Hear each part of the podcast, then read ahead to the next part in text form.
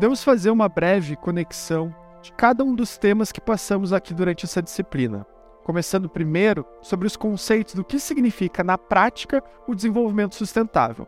pois não devemos mais olhar para o desenvolvimento da sustentabilidade como algo que gera pouco valor econômico para nossa empresa e por isso não deve ser priorizado. Devemos sim adotar uma postura de que esse tema está conectado diretamente com a sociedade que consome nossos produtos e que hoje em dia é um tema que pode influenciar drasticamente a forma de consumo do nosso cliente ou a opção dele em consumir do nosso negócio ou de outro. Os números apresentados, comparando o índice ESG na Bolsa de Valores com o índice Bovespa, mostra que empresas que adotam políticas de sustentabilidade geram maior valor no médio e longo prazo ao consumidor, colaborador e, por fim, também ao investidor que confiou nela.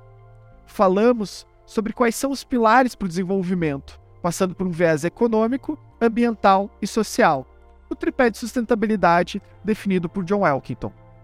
Refletimos sobre como as empresas ainda não estão conectadas com o tema e acreditam que a sustentabilidade se conecta apenas com o meio ambiente. Com isso, perdendo uma oportunidade gigantesca de criar um maior relacionamento com o consumidor,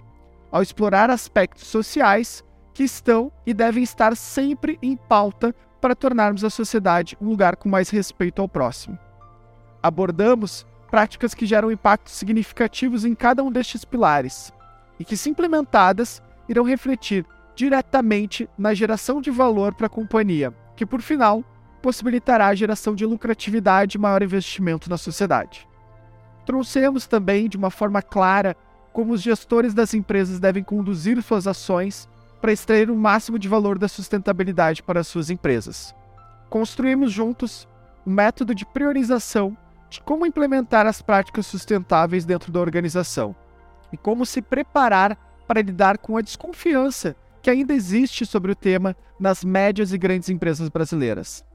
A adoção de metodologias como a Básico e a adoção de comitês executivos trazem maior celeridade e transparência ao desenvolvimento dos projetos de sustentabilidade, unindo com formas de mensuração do resultado que vão além dos indicadores tradicionais de aumento de receita e redução de custos. Falamos também durante os nossos podcasts de como o consumidor vem mudando sua percepção de valor das marcas ao longo dos anos, graças à conexão com informações que a internet permite hoje em dia isso pode ser visto como uma excelente oportunidade para as empresas se relacionarem com os consumidores, criando comunidades fortes, permeando temas relevantes. Importante destacar os podcasts disponíveis com aprofundamento numa visão de marketing, com referências do mercado e olhando para o prisma das gerações não só de consumidores, mas também de colaboradores, que vem mudando constantemente nos últimos anos e mudará com maior frequência do que podemos prever trouxemos no hub de leitura e nos podcasts um resumo sobre as práticas sociais, como a participação de causas, diversidade e inclusão e respeito ao colaborador. Este tema, tão pouco falado no varejo ainda, mas que, como pesquisas comprovam, geram resultados financeiros para a organização, além dos resultados sociais gigantescos que modificam completamente a forma que a sociedade se organiza e se movimenta.